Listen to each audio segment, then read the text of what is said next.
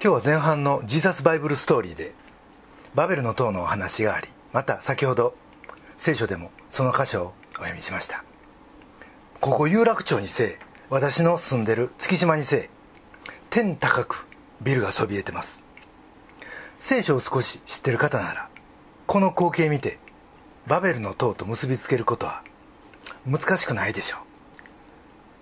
聖書では神はこれを良しとせず言葉を乱して建設をストップされました。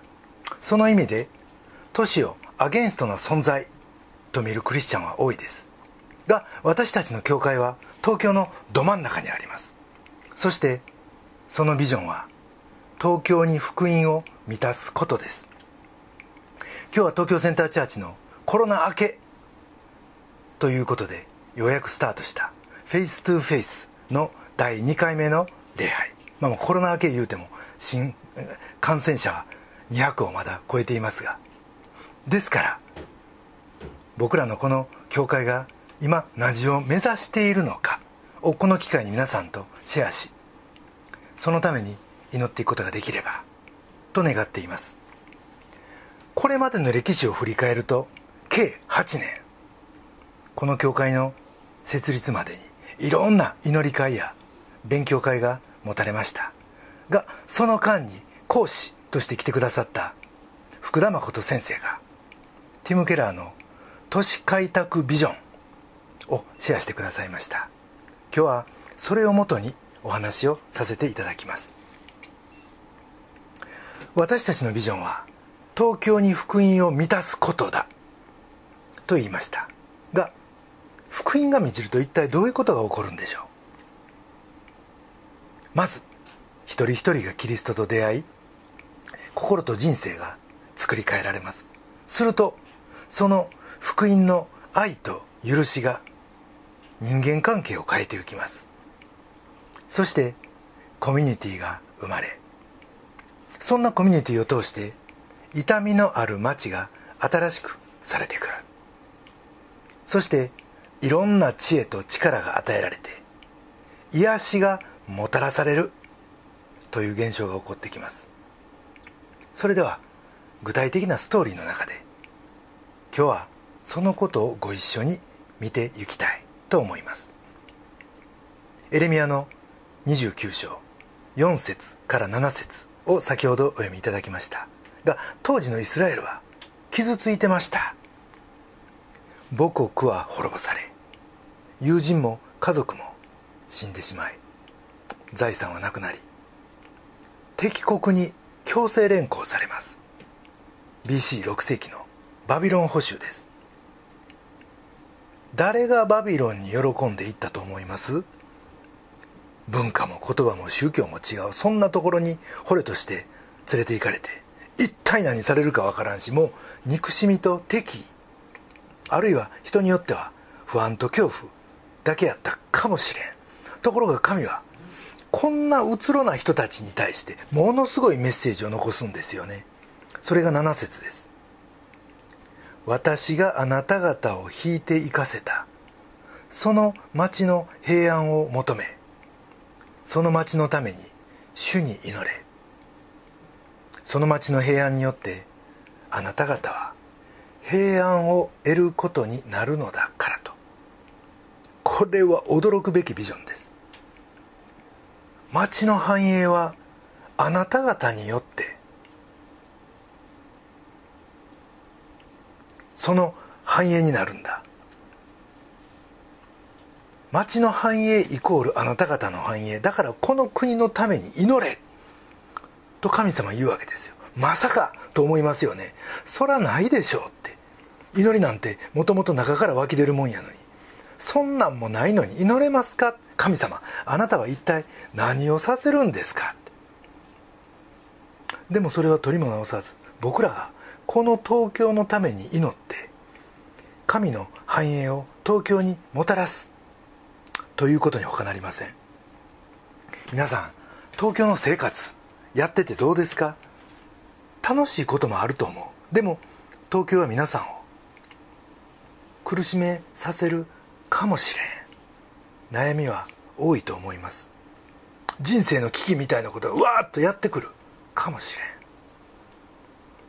誰かにないがしろにされて傷つくこと傷つくこともあるでしょう。組織やグループから追い出されることだってあるかもしらん。でもそんな東京やけどそこで福音を分かち合ってそこに福音が満ちることを神は望んでおられるということです。さて今日お話したいことは3つあります。一つは我々東京センターチャーチはまさに東京の繁栄のために建てられた教会だ。ということ。2つ目はキリストの恵みの福音こそが東京に本当の繁栄をもたらすということ。そして3つ目がバブル。じゃない。バベル消滅後の栄光ある人生。これバブルじゃないです。バベル消滅後です。の私たちの栄光ある人生についてです。まず1つ目のポイントでいきます。それは東京の繁栄のための TCC です。この繁栄という言葉はヘブル語ではシャローム。旧約聖書では一番大切な言葉で。平和平安とも訳されます。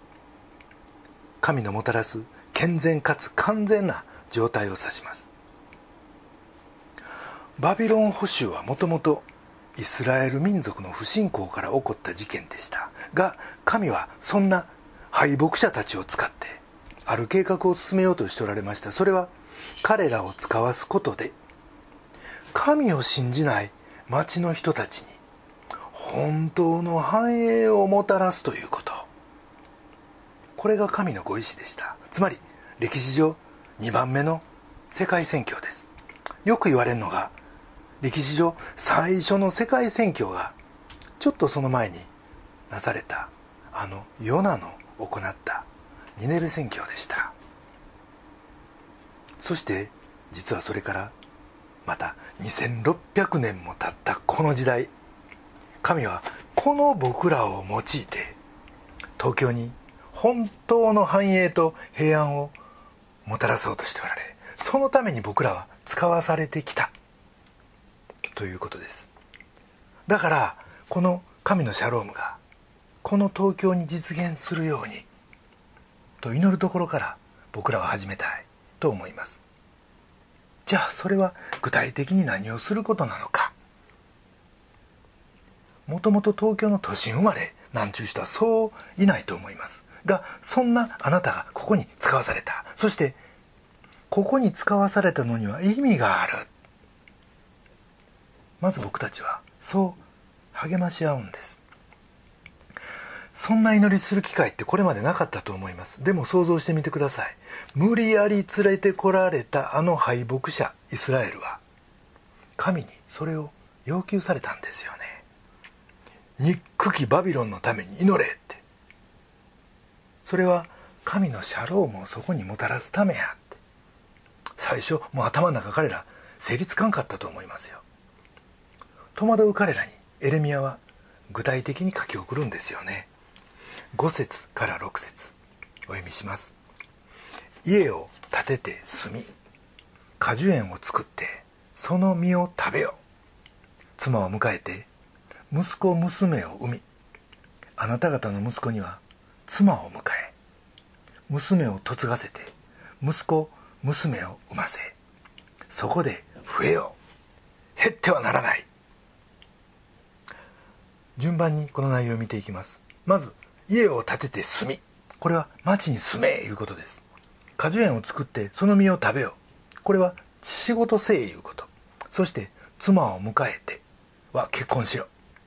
それから息子娘を産みあなた方の息子には妻を迎え娘を嫁がせて息子娘を産ませ。これは家庭を築けコミュニティを作れいう意味。そして最後にそこで増えよ減ってはならない。これはとにかく増え広がれいう命令です。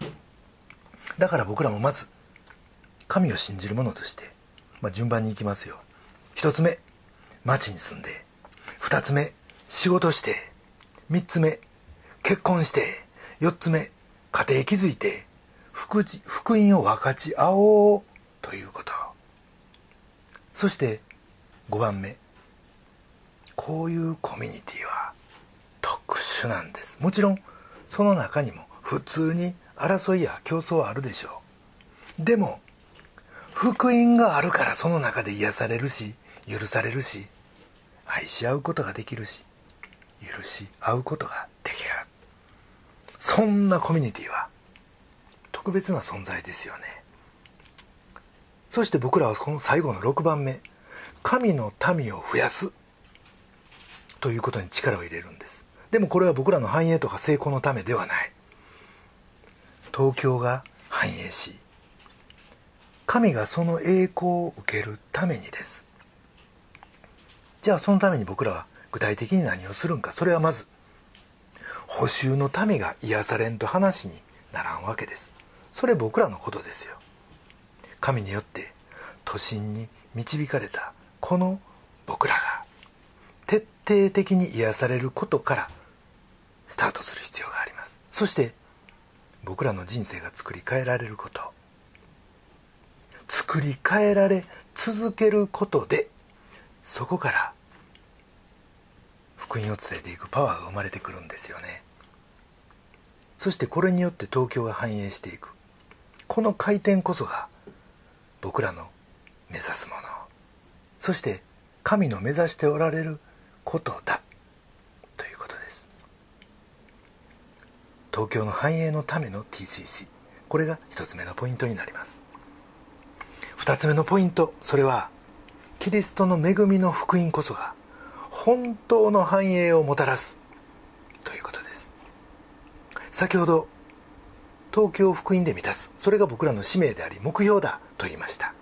がこの目標を神は僕らに丸投げされてそれで終わり。ちゅうわけじゃなく神自身も実はこの計画の中でそのために働いてくださってる。と僕は信じます。神は生きておられます。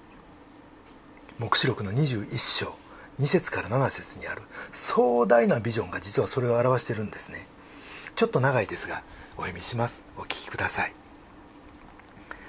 私はまた聖なる都新しいエルサレムが夫のために飾られた花嫁のように整えられ神の身元から天から下ってくるのを見た。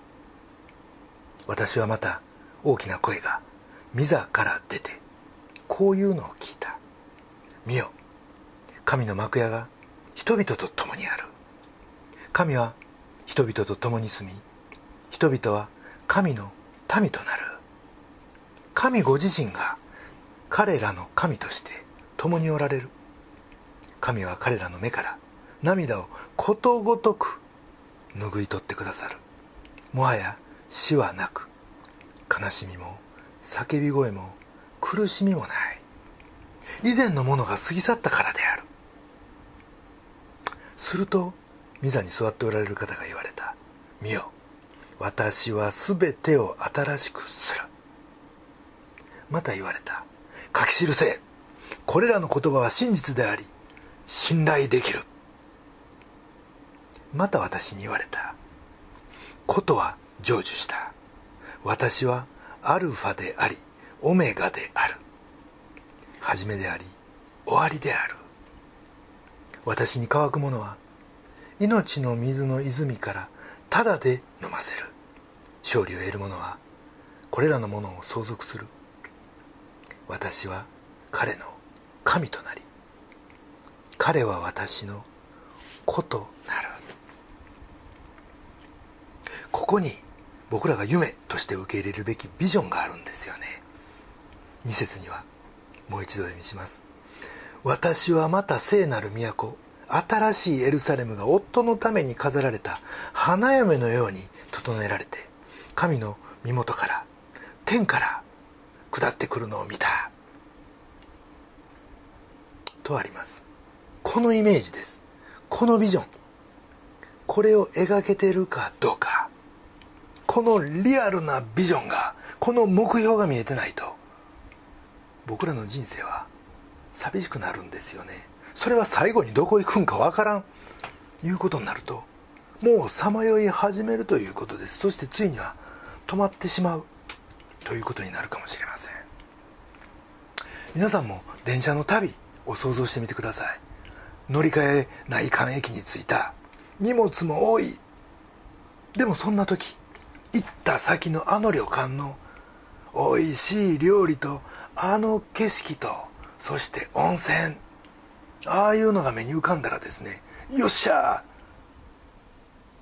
目の前の荷物を持って頑張っていこういう感じになるでしょう。旅って人生ってそういうところがあるんじゃないでしょうか。聖書は僕らに関しての神のドラマと神の計画を語ります。それは夢物語じゃない。昔話でもない。おとぎ話でもない。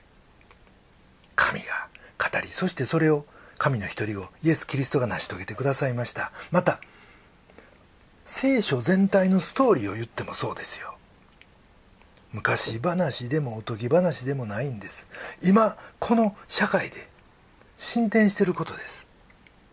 今命と力を僕らに満たしつつ現在進行形でこの神のドラマは進んでます。この希望のストーリーの中に僕らは生きている。ということです。今僕らの生きているこの社会こそが神の活躍される栄光の舞台なんですよね。神の国は聖書によるとエデンの園からスタートしました。そしてこの神の国は聖書をずっとーんと突き抜けて聖なる都新しいエルサレムとして完成すると約束されてます。実は僕がこの物語に目を開かれたのは2017年ティム・ケラーの古い録音を聞いててエデンの園から神の国は出発しやがて聖なる都ホーリーシティとして完成する。と語られた時でした。目から鱗でした。僕は完成形というのを示されたの初めてやったからです。神の国はホーリーシティとして完成する。園から始まって都市で終わるって。多くの学者が来たるべき御国はガーデンシティだと言ってます。自然豊かな庭園都市です。その完成に向かって僕らは進んでる。ということです。皆さんも人生でいろんなこと経験されてると思います。マイナスなことも含めて。そしてこんな人生しょうもない。もうどうでもええわ。とがっかりするようなこともあるでしょう。でもその前に神の贖いのストーリーを思い巡らしてほしい。と思います。聖書のメッセージはある意味でディスカッション。何でも OK です。疑い疑問あって当たり前です。全部一発で分かるはずないもん。でも一方で神の贖いのドラマがそこにある。それを思い巡らして自分の人生にそれをダブらせてみてください。そして友達のクリスチャンにそれ聞いてみてください。あなたは自分の人生のストーリーと神のストーリーをどんな風にダブらせてきたのって。そしてその人にお祈りしてもらってみてください。あなたは自分の人生は傷ついてると感じてるでしょうか？失敗した。と思ってるでしょうか？もう一回やり直せたら？と考えたこと？あるでしょうか？チャンスはあります。それは皆さんの人生のシナリオと聖書のシナリオを照らし合わせて書き換えることができるからです。余計なもんがあれば削除することもできるし必要なものがあれば買い書き足すことだってできる。ということ。大体曲なんてものはですね作詞作曲で終わりやない。編曲で曲なんてガラッと変わりますよ。僕らの人生は常に神による編曲待ち。そしてそれがあっての完成品なんですよね。だから神に触ってもらわん手はないということです。やがて来る聖なる都。については大きな期待があります。そして黙示録の21章3節の御言葉はそれをするのは誰か。そしてそれはどういう環境でなされるのかということを示しています。お読みします。黙示録21章3節。私はまた大きな声が御座から出てこういうのを聞いた。見よ。神の幕屋が人々と共にある。神は人々と共に住み人々は神の民となる。神ご自身が彼らの神として共におられる。これは一つの場所です。ユートピア。と呼んでもええかもしらん。全ての苦しみや痛みを包み込んでしまう場所。そして死さえも通り過ぎてしまうものすごい場所です。こんな希望と望みを見るなら全ての人の人生が影響を受けるんじゃないでしょうか。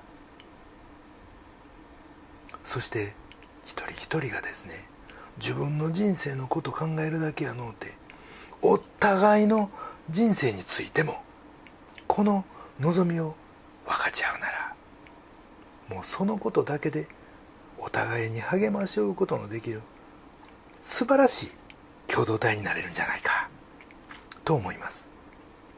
キリストの恵みの福音こそが東京に本物の繁栄シャロームをもたらす。2つ目のポイントです。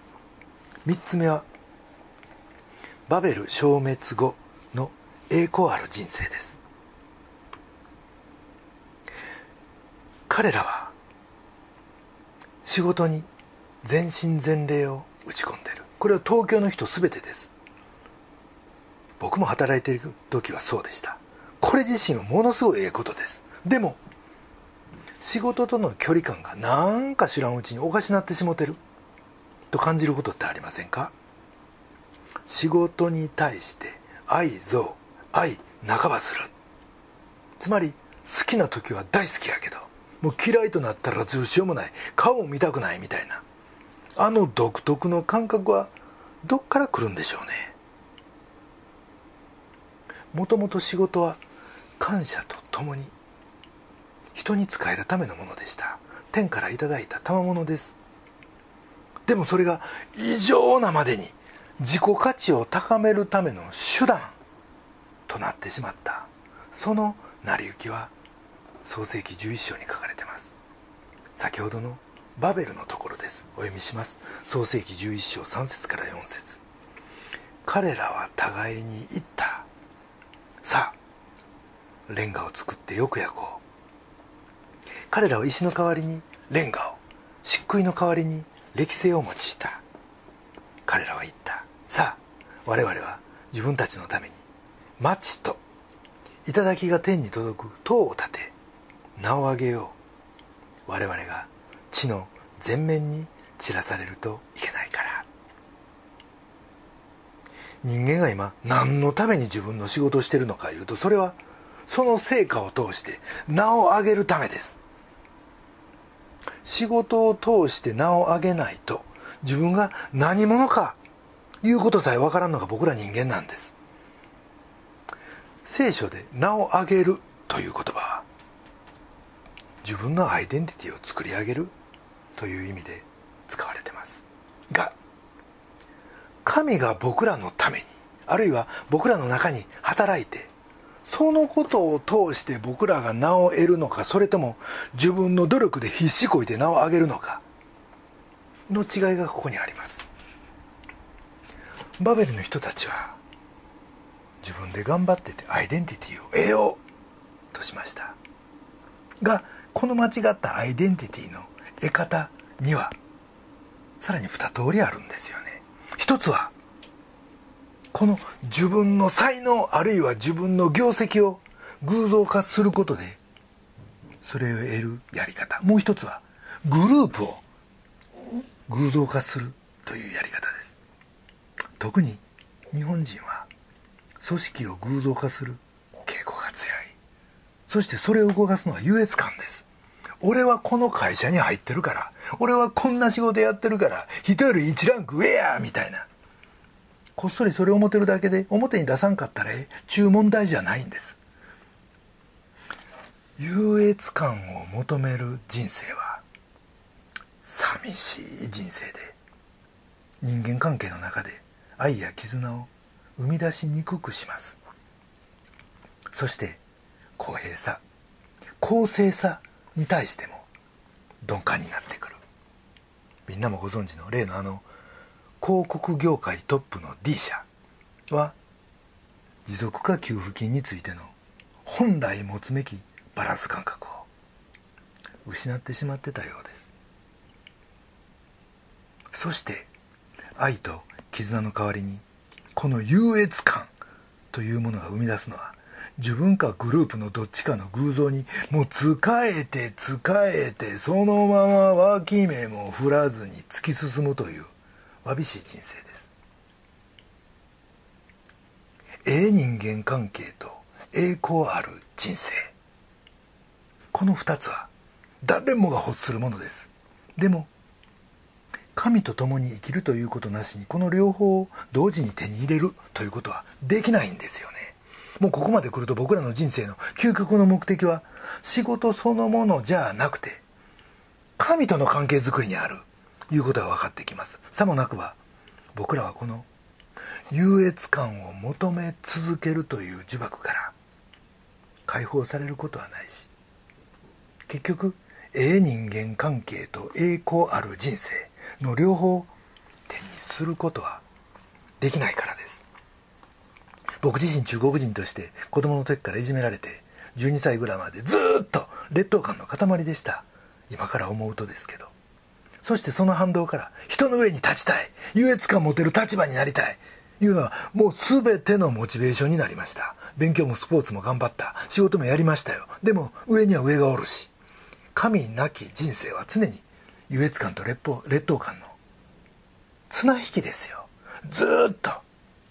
もうそれに振り回されてボロボロでした。かつてのあの仕事に対する愛憎愛半ばするあの感覚はあ実はこっから来てたんや。って。後でそれから解放されて初めて分かりました。人間関係もイエス様に出会うまではほんま上辺のしょうもない人間関係でしかありませんでした。だって目の前にいる人と常にどっかで競争してんだもん。ニコニコしても本来は。ライバルですよ。敵ですよ。ええ関係なんかできるはずありませんよね。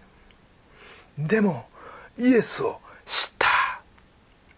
その時優越感からも劣等感からも同時に僕は距離を置くことができました。マタイの3章17節。これは私の愛する子。私はこれを喜ぶと言ってくださる方がいるから。神の愛の裏書きがあるから。もうだから勝たんでええんです。愛を求めんでええんです。バベルの塔を建てて自分で自分の名を上げる必要もない。神に喜ばれる人生さえ送ってたらしかるべき時にしかるべき名を神が与えてくださるんですよね。バベル消滅後に味わったこの自由この解放感そしてそこから得られた素晴らしい人間関係シャロームの人間関係この全てを東京の人たちに知ってほしいしそしてこの福音を伝えるという新しい使命に目覚めてほしいと心から思います。バベル消滅後の栄光ある人生3つ目のポイントです。でもです。それでもあかん時あります。ビジョン見つけてチャレンジするけど失敗する。うまいこといかんで疲れ切ってもう後が続かん。すると昔の傷が「おいもっと勝負せえよ。お前あいつに負けとるぞ。こんなんでええんか」尻叩くわけです。でもそんな時大丈夫。私が愛してるからって。神に励まされる。と同時に周囲の人たちにも励ましてもらえる。というのはなんと素晴らしい環境か。と思います。そしてダメやな俺は。と思ったら福音書の弟子たちを見てください。彼ら全然完全やなかったからです。立派な人たちでもなかった。将来期待される人たちでもなかった。あかんたればっかり。そして競争心の塊やった彼らは。でも彼らは歩むうちに心が成長し最後はそのビジョンのために自分の人生を捧げました。イエスにあって悔い改め許し許されへりくだり。そして清められてと。彼らは常にその成長の途上にあったわけです。僕らもそうありたい。心から思います。ところがですねおとといの夜夫婦で言い争いしてしまいました。さっきのおかしいと思う。いや実際僕言ったことおかしかったんですよ。でも電気消してもう苦労して寝入り花にそんなこと言われたもん。いい加減にせうわっ言い返してしまった。その後妻が家出て行ったんですよね。パタンってドアしたドアの音がした。場所は分かってました。だから僕もいつもの隅田川の川べりまで行って女房が座ってんの見つけてそのベンチの横に座ってそこで1時間ぐらい話をして悔い改めて妻に許してもらってイエス様にも許してもらって手つないで帰ってきました。寝たんが2時頃やったと思います。もう翌日フラフラでしたけど。これからも僕らの人間関係なんて過ちだらけでしょう。失敗や裏切りもあるかもしらん。それでももう一回愛されもう一回許され悔い改め作り変えられて進んでいきたい。と思います。それをそんな僕らを導いてくださるのはイエス・キリストです。最後にそのイエス・キリストの言われた御言葉を読んで終わります。黙示録の21章5節から7節です。見よ私は全てを新しくする。また言われた。書き記せこれらの言葉は真実であり信頼できる。また私に言われた。ことは成就した。私はアルファでありオメガである。初めであり終わりである。私は乾く者に命の水の泉からただで飲ませる。勝利を得る者はこれらのものを相続する。私は彼の神となり彼は私の子となる。ここに僕らの希望があります。それでは一言お祈りいたします。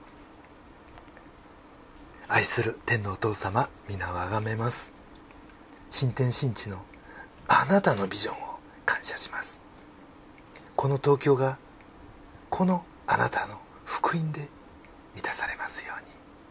またそこに住む一人一人があなたにある本当の栄光繁栄シャロームを味わうことができますように。そしてそのことのため祈り続けることができるように私たちを整えてください。